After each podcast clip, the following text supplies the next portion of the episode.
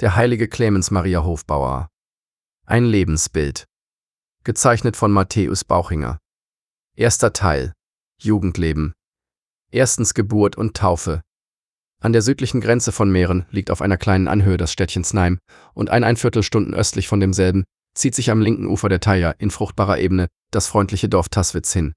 Wie ein hübsches Kindergesichtchen aus einer Rosenhecke blickt es mit seinen 234 zumeist kleinen weißen Häusern aus einer dichten Obstbaumumrahmung hervor.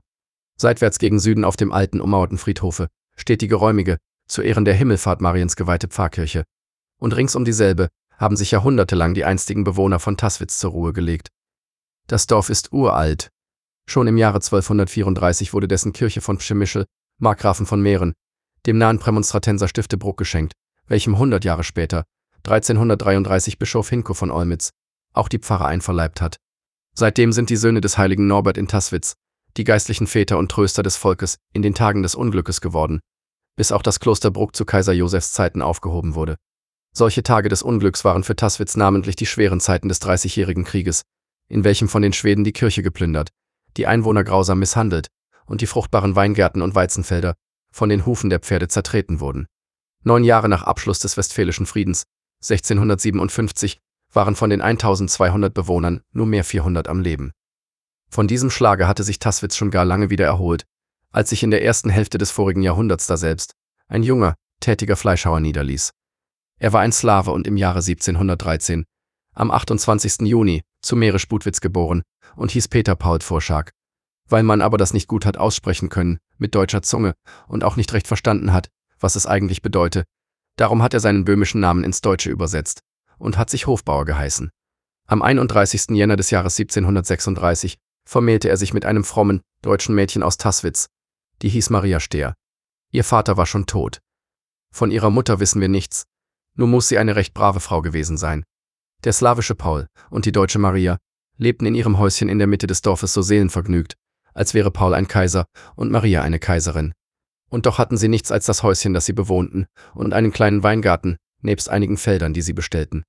Sie waren aber fleißig und arbeiteten vom frühen Morgen bis zum späten Abend und hatten keinen großen Hunger nach Geld, das nur Sorgen macht, aber das Herz nicht sättigt.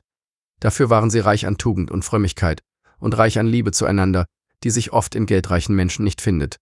Paul hatte bei der Wahl seiner Braut nicht einen vollen Geldbeutel gesucht und auch nicht ein hübsches Gesicht, sondern auf ein schönes, unschuldiges Herz geachtet.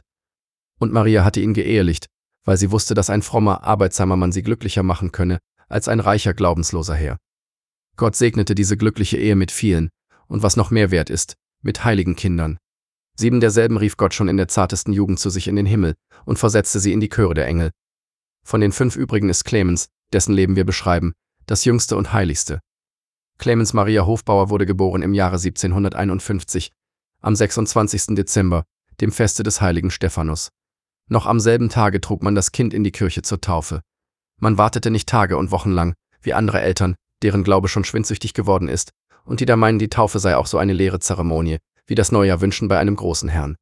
Der Kaplan von Taswitz, Pater Adolf Dujardin, taufte den Knaben und nannte ihn Johannes. Zwischen dem Namenspatron im Himmel und seinem Namensträger auf Erden bildet sich bei der Taufe eine gar heilige Verwandtschaft.